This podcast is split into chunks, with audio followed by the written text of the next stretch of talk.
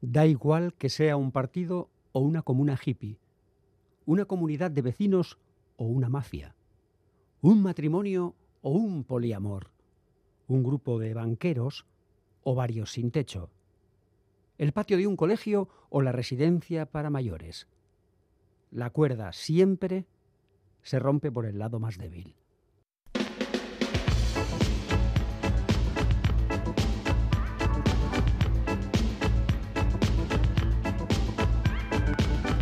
Pompas de papel.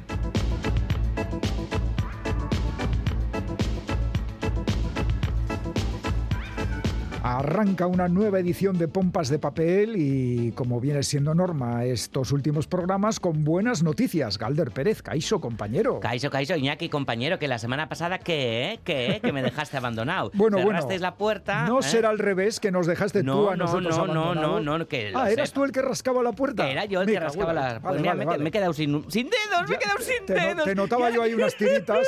¿Y ahora cómo voy a pasar la el página hombre de- sin dedos. las páginas de los libros? Bueno, que hablabas de buenas noticias, Sí. Iñaki. A mí se me ocurre una porque, fíjate, el pasado miércoles se concedieron los premios al comercio en Bilbao. Y uno de los galardones, el de Nuevo Comercio, fue, fíjate, para una librería, tío. Pues fíjate, premio al nuevo comercio. ¿A qué librería? A la librería La Ilusa. Fíjate, porque hay que ser ilusa para abrir una librería en estos tiempos. Me encanta el nombre de esta librería y la librería es preciosa. Ajá, está ubicada en el número 8 de la calle Hernani de Bilbao, un lugar, según rezan las crónicas, para personas sin miedo a abrir horizontes mentales. Le toca llevar ahí a mi amigo Rebu, ¿eh? Para ver si le alegramos un poquito. Que sí, hombre, a la ilusa, ¿vale? sí. Vivir despacito y con buena letra. Esta es la filosofía eh, que tiene la ilusa. Y además, como no, compartir conocimiento a través de los libros, que es su meta. Vamos, que esta librería es hermana casi, casi, casi, casi, casi gemela de pompas de papel,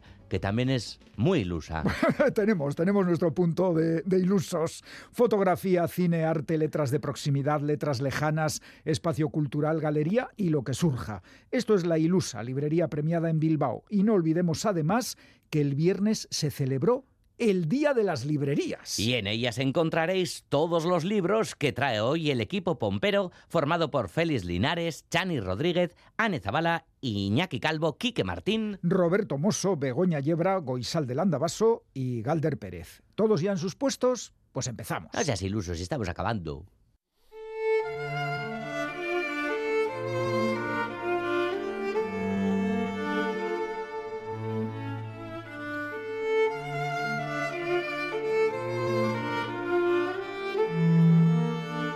Han llegado de Budapest, dos bultos en la noche, dos manchas oscuras sobre una gran mancha oscura. Pero las dos pequeñas manchas oscuras se mueven, tienen un objetivo. En lo que respecta a la noche, esa gran mancha oscura, todo parece indicar que no, no tiene objetivo alguno. Primero destruyen el candado. La cerradura de la puerta del almacén es robusta. Recurren al fuego. Tras un empujón impe- impetuoso, dos cuerpos contra un portón alto y ancho, pero ya sin cerradura. Igual que una persona indefensa, un portón indefenso con la cerradura rota. Los dos hombres se adentran en una nueva oscuridad, una oscuridad más pequeña, cerrada, organizada, dentro de la noche, pero fuera de la noche. Saben bien lo que buscan esos dos hombres. Hay muchos objetos guardados en el almacén, pero los dos hombres no vienen de visita, no se han perdido. Saben lo que quieren. Ahí está.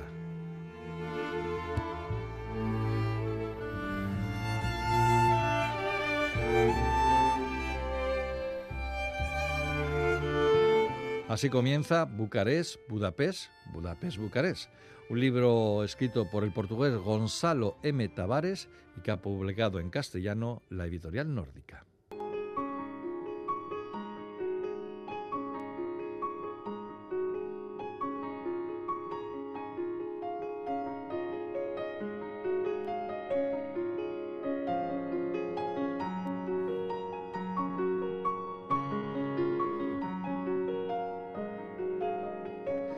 El portugués Gonzalo M. Tavares, nacido en Luanda en 1970, es un escritor que siempre busca nuevos relatos literarios.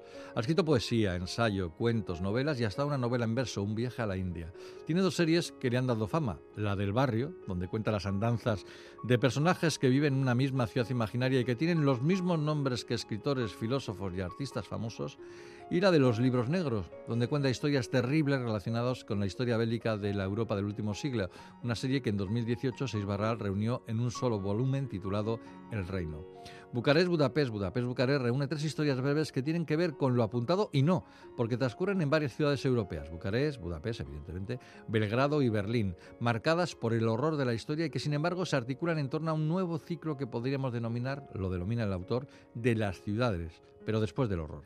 El relato que abre el libro y que da título al mismo cuenta la historia de dos hermanos que han recibido el encargo de robar una estatua de Lenin en Bucarest y trasladarla a Budapest. Estamos en una Europa en la que ha caído ya el muro de Berlín, pero en la que siguen circulando los fantasmas del pasado. Para trasladar la estatua, a los hermanos no se les ocurre la feliz idea que cortar su cabeza y hacer dos viajes distintos, uno en camioneta y otro en bicicleta. Pero entonces de pronto muere la madre de ellos en Budapest y no se les ocurre otra cosa que trasladar su cadáver a Bucarest en coche para ahorrarse gastos. Una especie de ópera bufa con gotas de terror.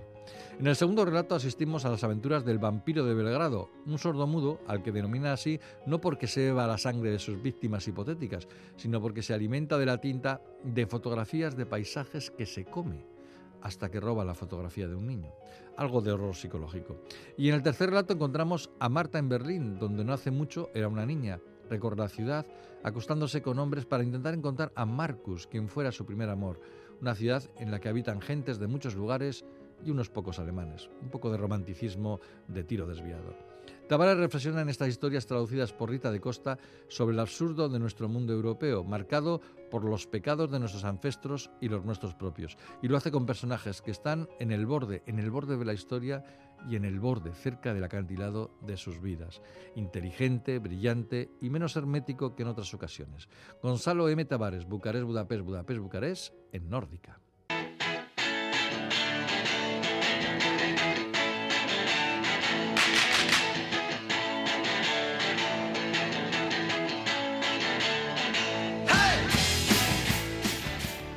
Aplausos y hey hey para recibir, como siempre, a Chani Rodríguez, que viene con un montón de libros bajo el brazo. Chani, ¿qué tal, compañera?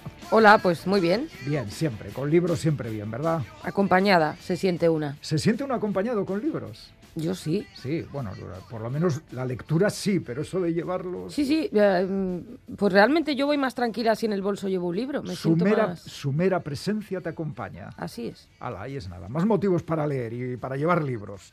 Bueno, pues eh, empezamos hoy y empiezas con un título que conocíamos ya en euskera, incluso hablamos con su autora y ahora llega la traducción al castellano. Eso es, para las personas que se quedaron cuando escucharon nuestra entrevista con ganas de leer lo nuevo de Katisha Aguirre, que sepan que ya está eh, la traducción bajo el título De Nuevo Centauro, publica Tránsito Editorial, como ya hizo con Las Madres No. Y esto es curioso también, la traducción va a cargo de Aisha de la Cruz. O sea que fíjate qué nivel el de la traductora. sí. bueno, pues es una especie de entente ¿no? cordial y bonita entre dos grandes escritoras. Bueno, hablamos un poco de este libro, pero vamos a recordar que nos lleva a un futuro cercano el turismo casi ha desaparecido, por todas partes hay refugiados climáticos, la realidad virtual ha invadido la vida cotidiana y todo el mundo deja atrás el cuerpo a la primera de cambio gracias a su avatar. Paula Pagalday, que es la protagonista y narradora, una diseñadora que trabaja para el metaverso, se marcha a París en busca de inspiración para un proyecto sobre Mary Wollstonecraft. tras los pasos de la Vindicadora de los Derechos de las Mujeres, Paula va a experimentar la realidad de una manera cada vez más mezclada. Y nos vamos a preguntar al, leer esta novela, ¿dónde acaba lo virtual? ¿Dónde acaba lo real? ¿Cuál es la mm. línea que los separa? ¿Cuán fina es? delicada, sí, sí. Así es. Bueno, pues esta es la nueva propuesta de, de Catisa, que reflexiona sobre realidades paralelas, la necesidad de evasión, el autoengaño y las aristas de la sexualidad y más cosas. Ahí es nada, más que motivos más que suficientes para leer este nuevo libro de Katisha Aguirre. Eh, bueno, ahora otra autora femenina, un, todo un nombre propio. Pues sí, Vivian Gornick, que se dio, bueno, yo creo que se hizo conocida fundamentalmente con la obra Apegos Feroces, pues vuelve honesta también con el fin de la novela de amor. Wow. Lo ha traducido Julia Osuna, que por cierto, esta traductora, ¿cuánto la mencionamos, verdad? Traduce muchísimas cosas. Aquí siempre mencionamos a los y las traductoras, que son muy importantes su labor. Así, si no, no podría yo, por ejemplo, leer esta No. novela, que publica Sexto Piso, como es habitual con la obra de Vivian Gornick. Bueno, en esta ocasión eh, insiste en la idea de este diálogo que mantiene entre literatura y vida y, mm, como digo, ahora nos, eh, nos lleva a, a una reflexión sobre, sobre el amor. Aborda ella uno de sus asuntos favoritos, el amor romántico simbolizado por el matrimonio, y lo analiza como uno de los temas clave en la literatura del siglo XX. En un recorrido por la vida y la obra de algunos de los autores que, que más admira, como Virginia Woolf, Grace Paley, Richard Ford, Raymond Carver o Jane Smiley, la autora defiende que nuestro mundo ha cambiado. Y ojo, que el amor y el matrimonio han dejado de ser en nuestra época metáforas que representen adecuadamente la felicidad y la realización personal. Con la misma inteligencia, nos dice la editorial, honestidad y agudeza que caracterizan su célebre Apegos Feroces, e hilvanando una profunda reflexión que se hunde tanto en el conocimiento como en la experiencia propia, la autora nos brinda un libro que cuestiona el supuesto poder transformador del amor y nos revela que este, como la comida o el aire, es necesario pero insuficiente. No puede hacer por nosotros lo que debemos hacer por nosotros mismos. O sea, la idea queda clara, la premisa queda clara y bueno, parece que lo expone con, con, bueno, pues con mucha autenticidad, ¿no? Y Hay que leerlo, vivido. hay Mm. que leerlo. Ay, ay, ay, cómo, cómo se van aclarando las cosas. Muy interesante. Eh, uy, uy, uy, el siguiente autor, muy, muy conocido.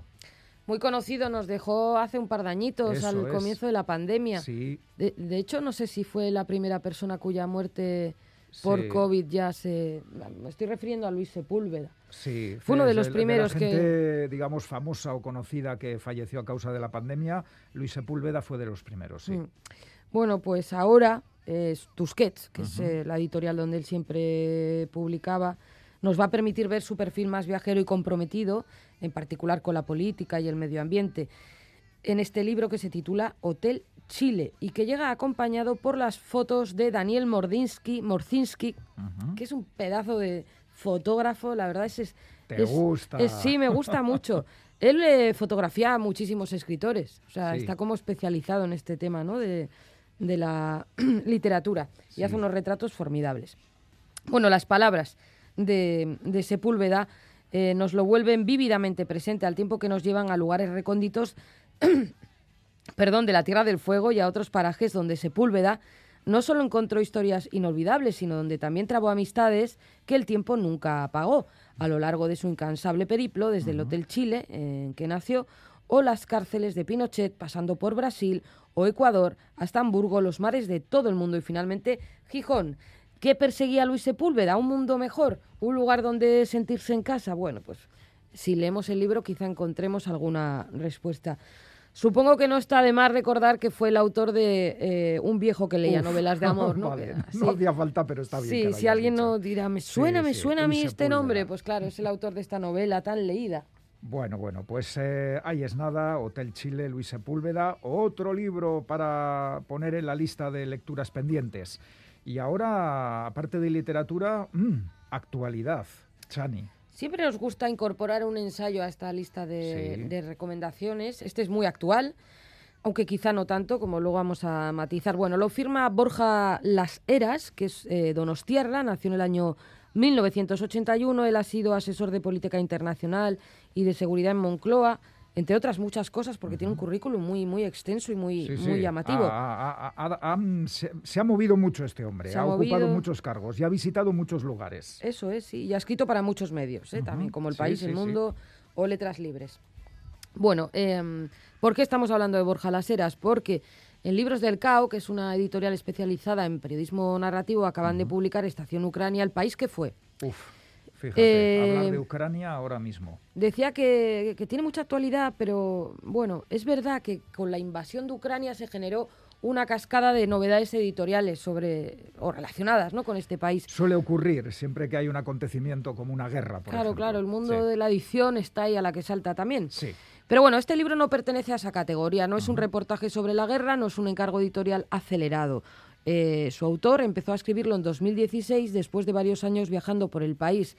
Y ahora puede leerse como retrato del país que fue antes del 24 de febrero de 2022, germen del país que podría ser en el futuro, el que surgió después de la revolución del Maidán y que a pesar de la guerra en el Donbass, la crisis económica y la corrupción endémica, soñaba con un futuro más normal, si se puede decir así.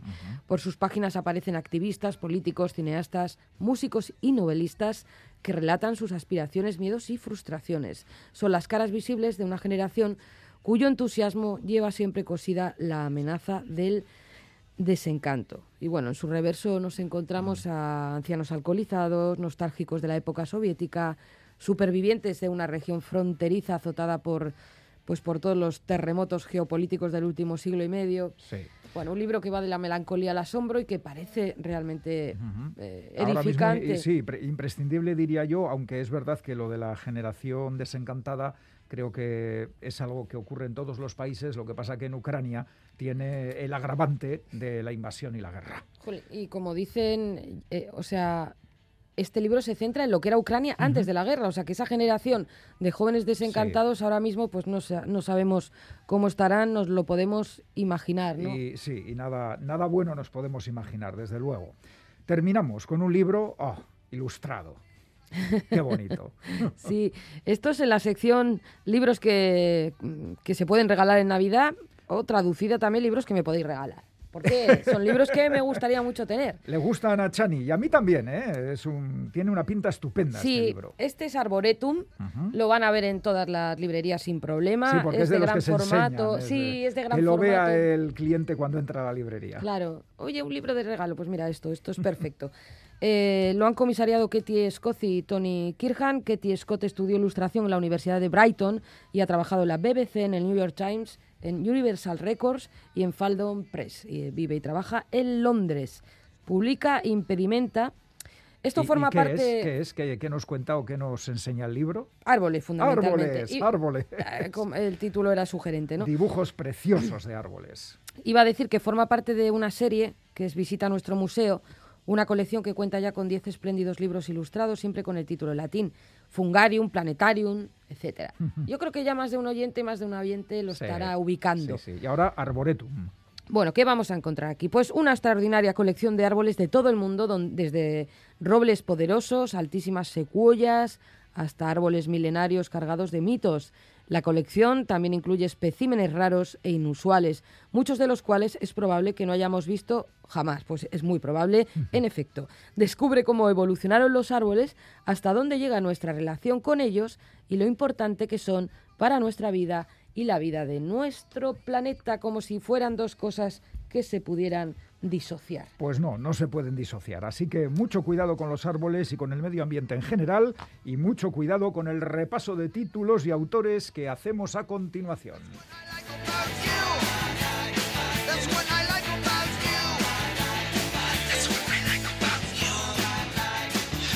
De nuevo, Centauro, de Catisa Aguirre, traducido por Aisa de la Cruz, publicado por la editorial de Sol Salama, Tránsito Editorial. ¿Metaverso y vida real? Sí, es posible. Vivian Gornick firma El fin de la novela de amor, eh, publicada por Sexto Piso. Basta de amor romántico, o, solo de amor romántico, hay, hay más. Hotel Chile, firma Luis Sepúlveda con fotos de Daniel Morzinski y publica Tusquets. Luis Sepúlveda, por siempre. Estación Ucrania, el país que fue Borja Las Heras es su autor, publica libros del caos. La escritura como testimonio histórico. Y Arboretum, eh, comisariado por Katie Scoff y Tony Kirkan, eh, publicado por Impedimenta. ¡Vivan los árboles! Y encima así de bonitos eh, retratados. Pues estupendo, Chani. Una selección muy adecuada y no será lo único que nos cuentes porque vas a traernos luego otro libro, ¿verdad? Así es. Y ahora viene el cómic muy bien, pues me quedo para escuchar.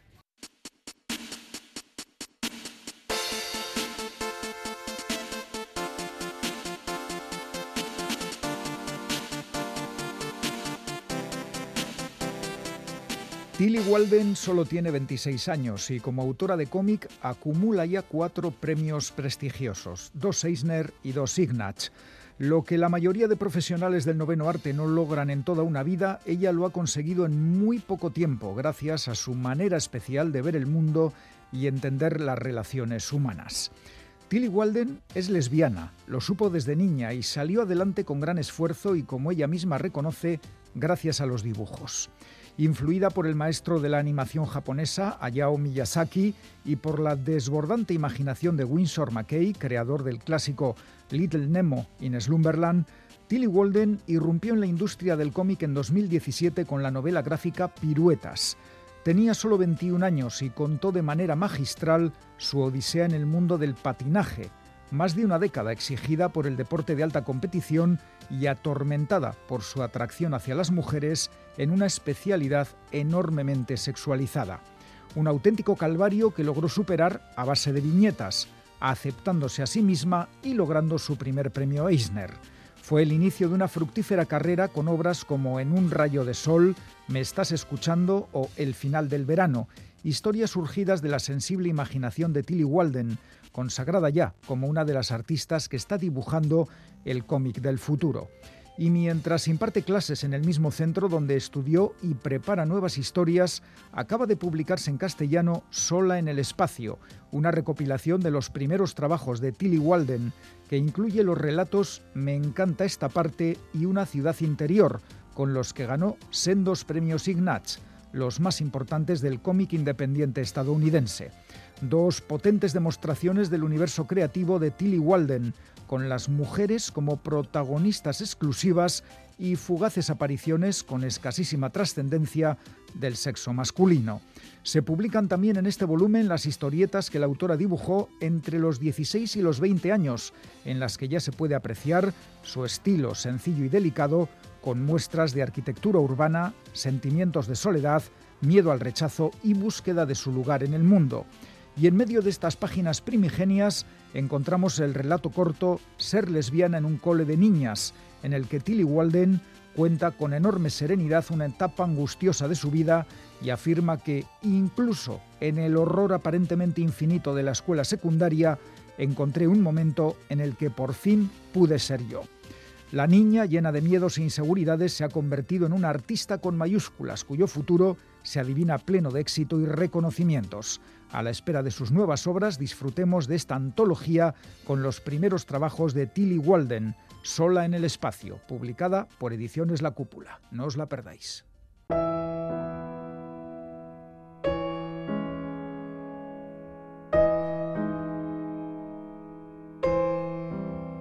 Ama, egunero egiten ditut gauzak hilda egon ezaitezen.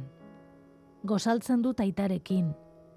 Gutxien espero dudanean, zure ahots zehatza ezagutzen dut besteengan. Lan egiten dut, maitemintzen naiz, ezer ez da berez makurrago faltazarenetik. Eskelak begiratzen ditut, zuk bezala, eta ez zaude. Inorro hartu gabean, zure hitzak berritzen ditut, amonari egunero deitzen diot. Zure berri galdetzear dagoela iruditzen zait tarteka. Zurekin egiten dut ametxama. Gaixo oraindik, oraindik suspertzeko moduan. Galdu beharrez genuen, beharrez genuen leian, eta sekretuki hastio dut bizitzaz gelditzen zaidana. Hau da Angel Errok idatzitako poemetako bat, bere poema liburu bat lanean aurkizen ezake, eta Blas de Otero Angela Figuera sarian garaie azaldu zen.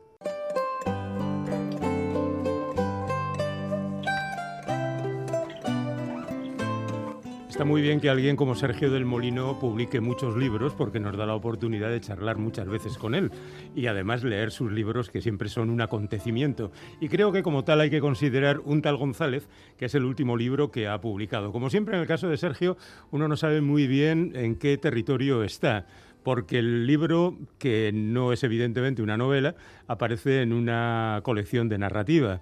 Bueno, habrá que preguntarle a él. Sergio, ¿qué tal? ¿Cómo estás? ¿Qué tal? Muy buenas. Bueno, como siempre andas mezclando en territorios mestizos la cosa y y aprovechas que esta es una colección de narrativa, dices que para no inventarte, pero sí para tener cierta libertad a la hora de confeccionar la historia de un tal González, que obviamente no es otro que Felipe González, ¿no? Sí, pero bueno, yo, o sea, a mí no me, no, no me parece desacertado hablar de novela en el sentido de que la novela es algo proteico que, que, adopta muchas formas y que no, em, que no se circunscribe a un concepto especialmente banal o, estándar de lo que es eh, la novela, pero me da igual, decir, la verdad que la taxonomía del libro me da, me da completamente igual cómo, cómo se lea y cómo se discuta, no es algo que a mí yo, yo vaya a hacer una, una, una cuestión de, en fin, una cuestión de honor ni una cuestión de discusión, pero sí que me interesa, lo único que, me interesa es que se sitúe en el campo literario. Que me, eh, me, interesa que el, que el, libro sea percibido como, como, literatura porque es lo que es, ha nacido como literatura y, aspira a ser literatura, ¿no? Eh, por, eso, por eso hablo de novela, nada más, porque creo que es lo más fácil para, para poder entendernos. Y son libros que sí, que bueno, que pueden parecer eh, un poco, eh, que descolocan un poco, pero dentro de la tradición francesa están perfectamente asimilados y yo me veo muy cerca de autores como, como Eric Bouillard eh, y, como Jablonka y como gente que, en Francia hace este tipo de literatura que, en fin, que goza de mucha aceptación y no tiene discusión crítica en, absoluto. Aquí en España parece que estamos siempre intentando justificarnos y decirnos si somos de papá o de mamá y creo que es irrelevante, que, que es un, un libro que adopta las estrategias de la literatura para acercarse a un personaje y a una época. Lo que no vamos a hacer, a pesar de que aparezcas tú en determinados momentos, es considerarlo autoficción, ¿vale? Sí, no, no. Además aquí hay muy poquita, hay muy poquito en todo caso, no, no. Pero en todo caso sí queremos saber por qué González, por qué alguien que nació en el 79, o sea, tú, eh, le fascina y creo que esa fascinación queda bastante clara en el libro luego hablaremos de qué orientación tiene la fascinación, eh, le fascina a alguien como Felipe González y se pone a investigar tanto y tan duro para acabar creando este libro. Eh, bueno, porque en el caso de Felipe González, eh, primero hay dos razones. La primera es que no lo había hecho nadie antes. Me, parece que era que había un vacío narrativo. me parecía eh, casi intolerable que no hubiera habido un escritor que antes eh, se hubiera acercado a la figura de Felipe González, que lo tiene todo literariamente, lo, lo, tiene todo hecho, lo da todo eh, para, para, hacer, te, da medio libro hecho su, su propia vida. ¿no? entonces, como me parecía inverosímil, pues me, me, me, fui convenciendo de que, de, que podía, de que podía ser yo el que hiciera esa aproximación, esa primera aproximación literaria a Felipe González. y mm, y me interesaba también porque yo creo que precisamente como alguien nacido en el 79, eh, estaba en una posición privilegiada, porque puedo tratar a Felipe González como un personaje histórico eh, y a la vez como parte de mi memoria, como parte de, de, mis, de, mi propia vida, como un personaje que ha influido en mi propia personalidad, en, cómo he crecido, en cómo me he hecho, en cómo me he hecho ciudadano. Eh, alguien más joven que yo ya no lo tiene y alguien mayor que yo creo que tiene una visión mucho más turbia, mucho más, mucho eh, mucho más difícil de deconstruir que la mía. Para mí González es un icono infantil, es un recuerdo, es algo que aparecía en, el telediario y eh, en los últimos tiempos, eh, ya yo era adolescente, en los últimos años de, Felipe González, pues era un señor odioso, pues que yo desde mi perspectiva punky, pues detestaba profundamente porque representaba lo, más, lo más vil y abyecto del poder burgués y demás, y esas cosas.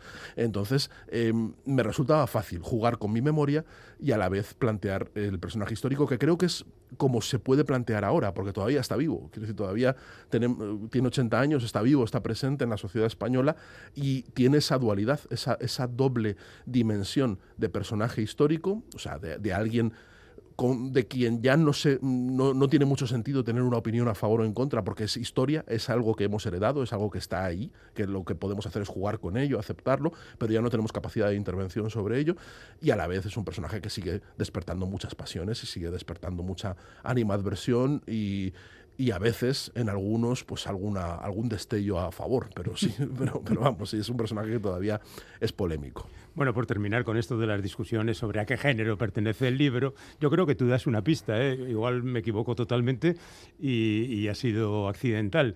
Hay un momento en que Carmen Romero, la mujer de Felipe González, se va a Italia a hacer unos cursos y allí conoce un libro de Ana Banti sobre Artemisia Gentileschi y habla de que ese libro es perfecto porque trata a la pintora no, no solo biográficamente, sino, como tú dices, la literatura es el ejemplo de, este libro, Ana Avanti, el que tú has tratado de seguir? Mira, Félix, o sea, tú sabes que tengo que venir a Bilbao andando para, para, para celebrar que seas el único lector de toda España, el único lector que se ha dado cuenta. Mm. Tú sabes la cantidad de críticas, la cantidad de lecturas que lleva el libro, a favor y en contra.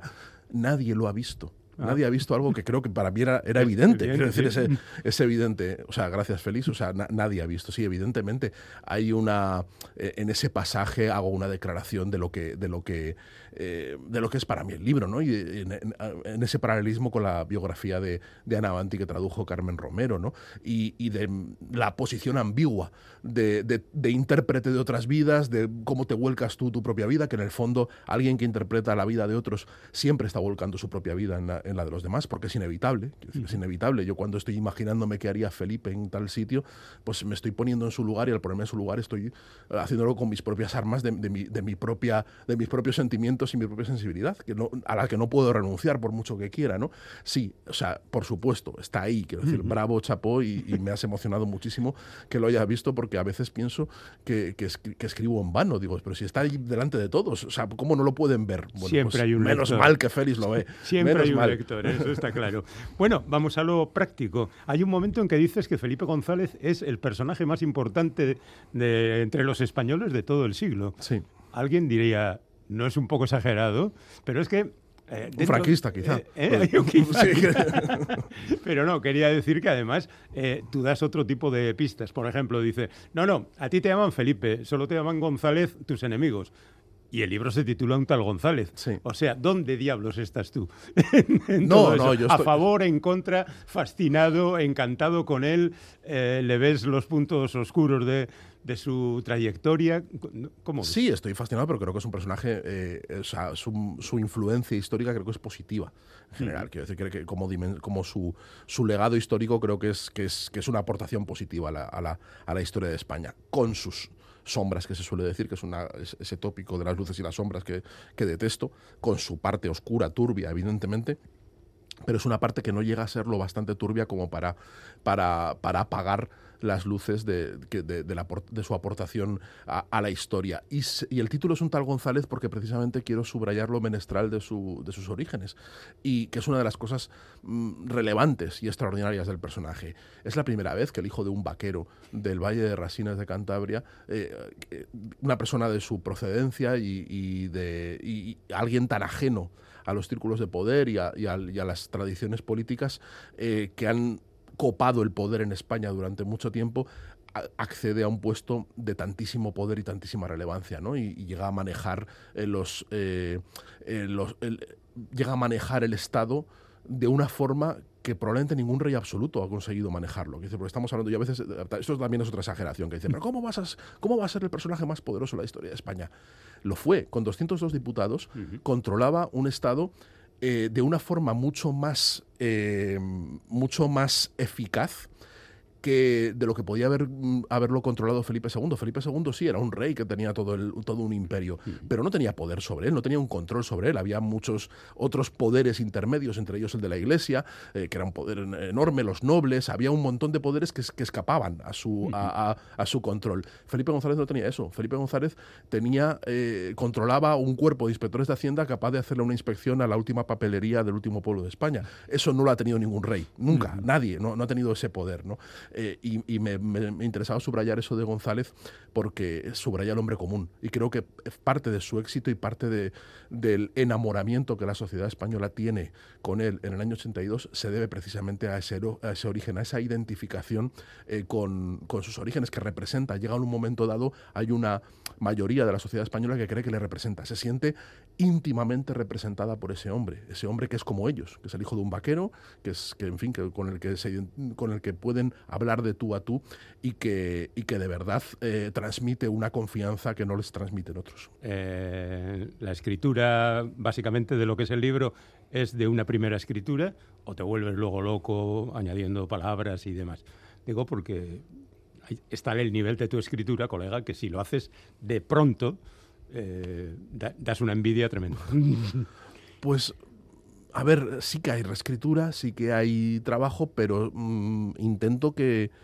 Eh, intento respetar bastante la primera versión. Intento, intento que salga más o menos, porque además me interesa mucho que el, que, el, que el, tono sea homogéneo, con lo cual sí que escribo eh, de forma relativamente apresurada. Sí que hay luego un trabajo, pero no es, yo no soy un reescritor obsesivo. Ni mucho menos. O sea, es verdad que hay partes del libro que son una primera escritura, no, son, no, están, no están replanteadas. Ni, yo no reescribo de arriba abajo, luego retoco mucho, retoco mucho y hago un trabajo lingüístico muy de léxico y muy, y muy un poco que intento que sea fino, pero estructuralmente el, el libro no lo, no lo cambio mucho, no lo muevo mucho de sitio pues no sé qué haces dando entrevistas sobre un tal González, pudiendo estar escribiendo otro libro para satisfacción de todos tus seguidores. O sea, que ¿en qué andas ahora?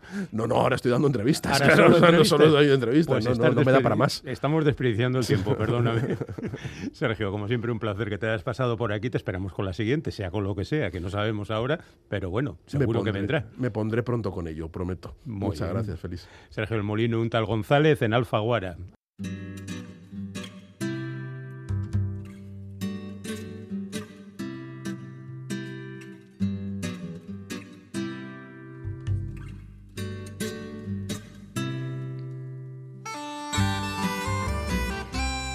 Ven una ballena y creen que es un ratón, protestó Jorge Oteiza.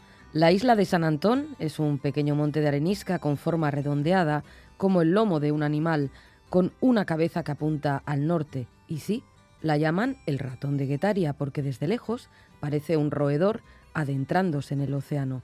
Tiene incluso una larga cola artificial, un dique de 200 metros que une la isla con el continente y crea un refugio magnífico. Los barcos amarran al sureste del dique, protegidos de las tempestades que la costa vasca suelen llegar del noroeste. Así comienza Vuelta al País del Cano, un libro escrito por Ander Izaguirre y publicado por Libros del Cao.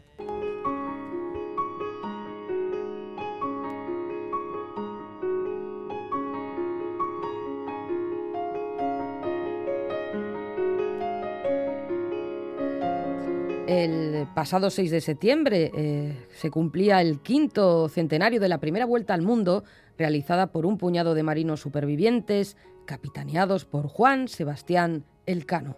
La expedición de unos 250 hombres repartidos en cinco naves y comandada, bueno, esto es bien sabido, por el marino portugués Fernando de Magallanes, partió el 10 de agosto de 1519 del puerto de Sevilla y logró volver a Sanlúcar de Barrameda tres años después con tan solo 18 supervivientes, completando así la primera vuelta al mundo.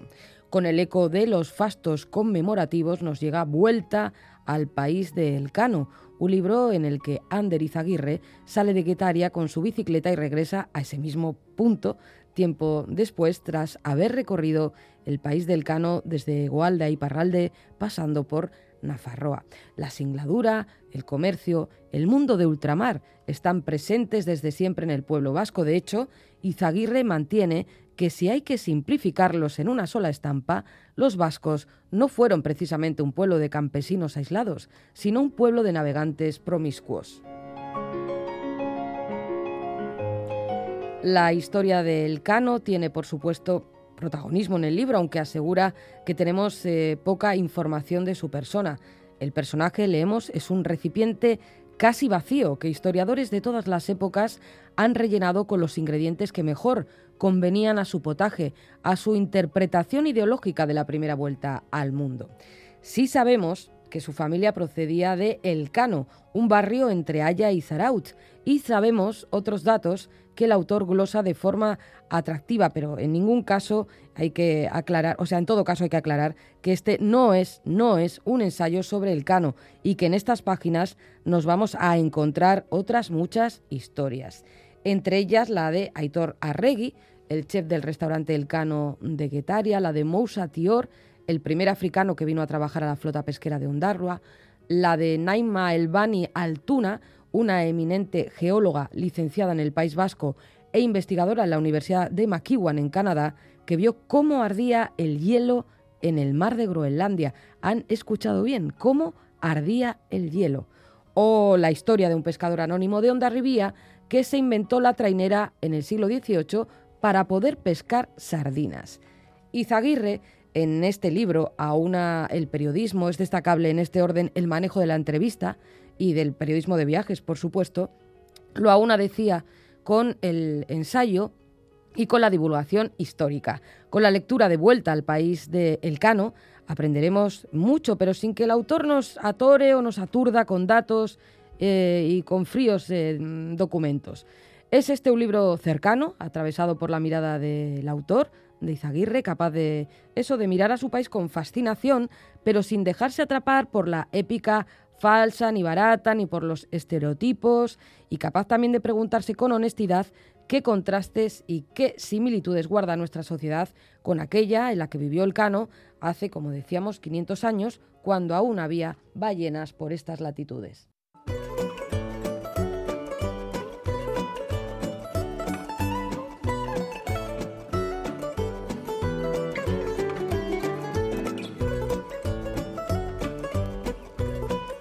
Tiempo ya para el concurso de pompas de papel. Las respuestas al enigma que nos planteó Bego Yebra los pasados 29 y 31 de octubre son estas. Título del libro Caballo de Troya 12. Autor Juan José Benítez. Eh, y ha pasado lo de siempre, que sea el libro que plantee Bego cual sea, pues eh, mucha gente responde y sobre todo mucha gente acierta. Audiencia será, mira, ilusa pero espabilada. Eso por supuesto. Iluso es bonito, ¿no? Porque Iluso. No me llames iluso. Ah, ¿eh? que, ¿Eh? tengo una ilusión. bueno, de, pues con ilusión, más que con il, con ilusiones, Con ilusión. ilusiones, esos muchas. Vamos a repasar algunos correos que nos han mandado nuestras y nuestros oyentes. ¿Te parece? Me Galder? parece como no, pero estoy deseándolo. Pues Iñaki. mira, desde Barcelona, Carlos, un veterano oyente y concursante. Caixo, pomperos, pomperas, las vegopistas me, has- me han conducido a un autor que creía ya retirado y que por lo que parece dice haber escrito el que será buque insignia de la flota. Hablamos de JJ Benítez y Belén, decimosegunda entrega de la serie Caballo de Troya, efectivamente. Y aprovecho para comentaros que a pesar de no ser muy de relecturas, me dio por volver a 100 años de soledad Hombre, claro. que pasados sí. muchos, muchos años de la que fue la primera lectura que hizo de este libro. No tengo nada que añadir a, los que, a lo que ya sabéis de este título, pero he flipado al comprobar lo mal que lo leí la primera vez, lo que se me escapó y lo bien que lo he pasado ahora. ¡Bravo! Bravo, ¡Qué alegría! bravo, ¿eh? bravo. Escuché hace poco a un reconocido escritor que confesaba no haber leído todavía Cien años de soledad. A propósito, lo guarda para más adelante. Una decisión curiosa, ¿verdad? Pero creo que ahora mismo le entiendo mucho mejor. Hay pequeñas joyas que han de llegar en su momento. Oh, claro que Qué sí. bonito. Precioso. Carlos. ¿Qué nos dice ahora? Uy, José Mari, nuestro querido oyente de Donostia. Esta semana me habéis sorprendido con el ufólogo Juan José Benítez López en su saga novelística Caballo de Troya, que relata un ficticio experimento de los Estados Unidos sobre el viaje en el tiempo. En el nuevo ejemplar de Caballo de Troya 12, Belén, se recogen los seis meses de abril a octubre del año 27 después de Cristo, en los que Jesús se vio obligado a huir para no ser capturado por el Sanedrín. Ahí es nada. ¡Hala! Cuidaros, nos dice José Mari, y cuídate tú también, y sigue escuchándonos. Y un correo más, de Laura. Laura nos dice, Caixo Pompas, la respuesta del concurso esta vez es Belén, Caballo de Troya 12, de JJ Benítez. La verdad es que es un autor y una saga que siempre me ha dado bastante pereza. Vida de Jesús, sectas... Bueno, no creo que acabe leyéndolo, pero has acertado. Por otro lado, ya me ha llegado el lote de libros que gané. Bien, Laura. Eh, me gustaría agradeceros dos de los tres libros. Personas decentes de Padura y Dolor de Cerulla Salef. El tercero del lote no sé si tomármelo como una broma o qué. Un libro de un autor que ha llegado a declarar que el separatismo catalán es hermano gemelo del fundamentalismo indigenista. ¿En serio? Bueno, por lo menos eché un rato buscando si combinando el nombre del escritor con otras joyitas como Vargas Llosa y compañía. Bueno, y esta semana os comento dos libros. A ver, a ver. Laura. Vista Chinesa de Tatiana Salem Levy, Ah. situada en un Río de Janeiro preolímpico. Julia, una joven arquitecta brutalmente violada cuando sale a correr. La novela narra la brecha que hay entre el proceso de sanación personal después de semejante agresión y la revictimización a la que es sometida a través de un proceso policial cuyo único objetivo es poder cerrar el caso cuanto antes, para que ni la imagen de la ciudad ni la de la policía se vean afectadas. Y luego el otro libro que nos recomienda Laura es Isolina, La mujer descuartizada, de Dacia Maraini. En enero de 1900 el cuerpo descuartizado de Isolina Canuti es encontrado en el río. Más de 80 años después la autora construye una crónica de los hechos e intenta restablecer algo de justicia para con una joven a la que se ninguneó en su tiempo. Dos libros que hablan no solo de las agresiones que sufren las mujeres, sino que también denuncian el tratamiento que reciben después, cuestionando su moralidad o teniendo que tomar parte en un proceso que resulta muy agresivo para una persona que parece que hay que recordar ya ha sido víctima una vez. No hace falta que lo sea dos veces.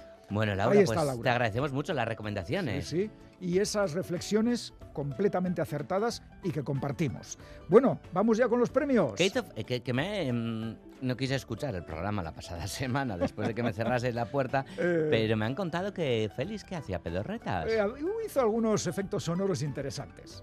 No sé si llamarlo pedorretas o chimpunetas, no sé. Venga, vamos con los premios a tres oyentes de Pompas que han acertado las respuestas. Libro, Belén, Caballo de Troya 12, autor Juan José Benítez. El primer lote de libros es para Belén Fernández de Retana, de Gasteiz. Se, ha oído el... esto lo hago con ahora, la boca, ahora, ¿eh? se ha oído más. Bien, vale. Es que no me dejas el hueco. A ver, va.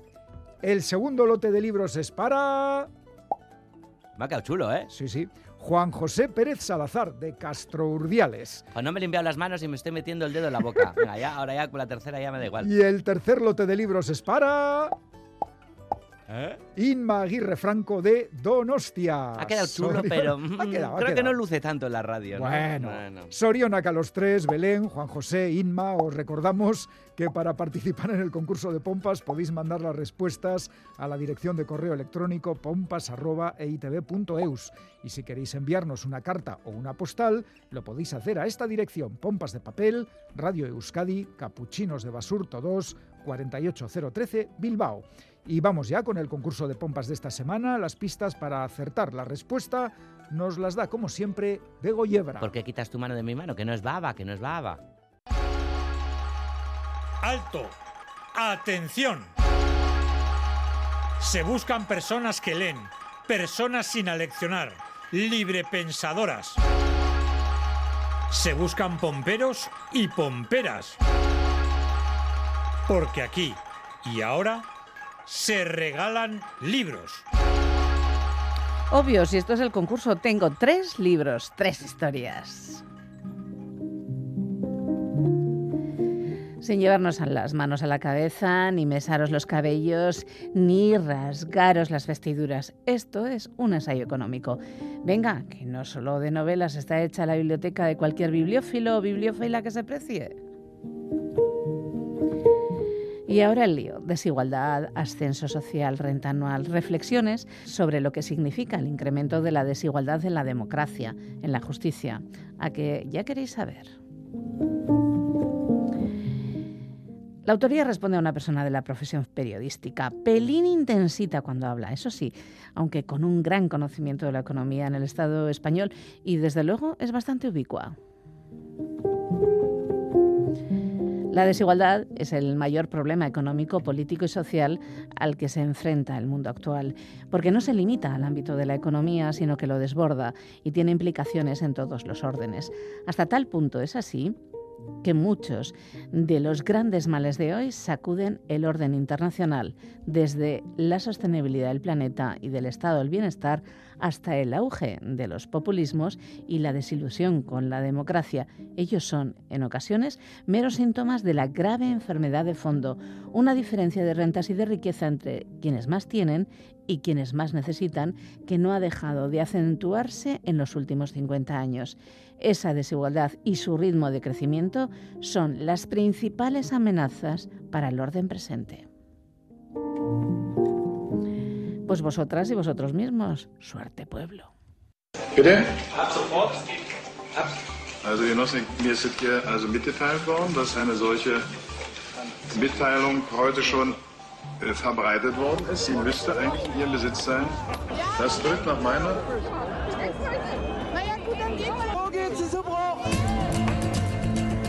Nosotros somos los ratones y ellos son el gato. De aquel lado están mis hijos. Ese es mi obstáculo, ese muro.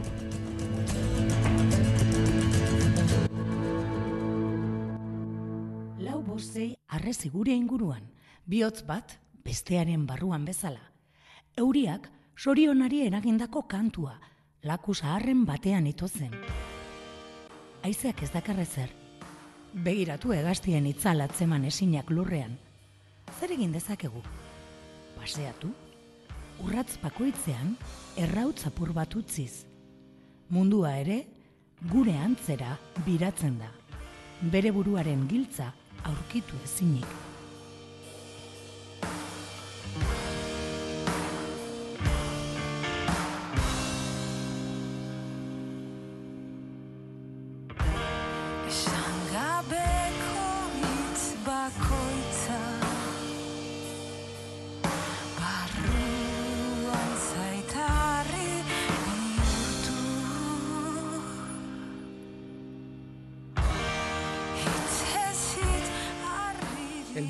Se celebró el Día Internacional contra los Muros y por eso Ane Zabala ha puesto voz al poema Lau Bos Sei Arresi de Joseba Sarrionandia, más la canción Arresia de Anari.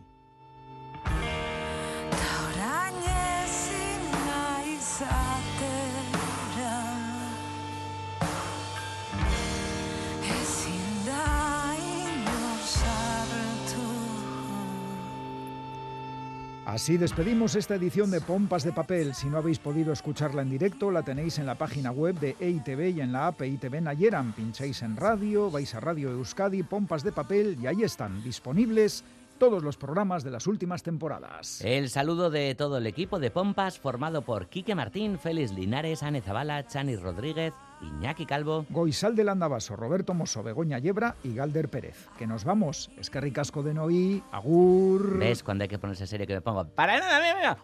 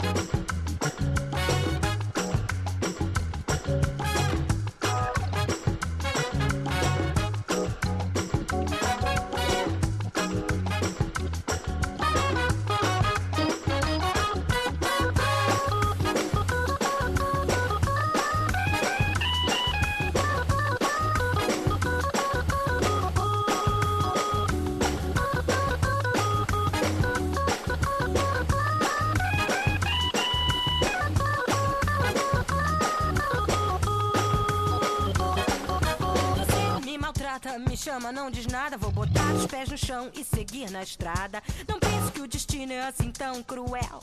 Na vida, cada um representa seu papel. Não perca seu tempo nessa confusão. Eu vou fazer as minhas malas e seguir com decisão. Já tô com o pé na estrada e não vou mais voltar. Não vou, não vou, não vou. Já tô com o pé na estrada, não vou mais voltar. Já tô com o pé na estrada e não vou mais voltar.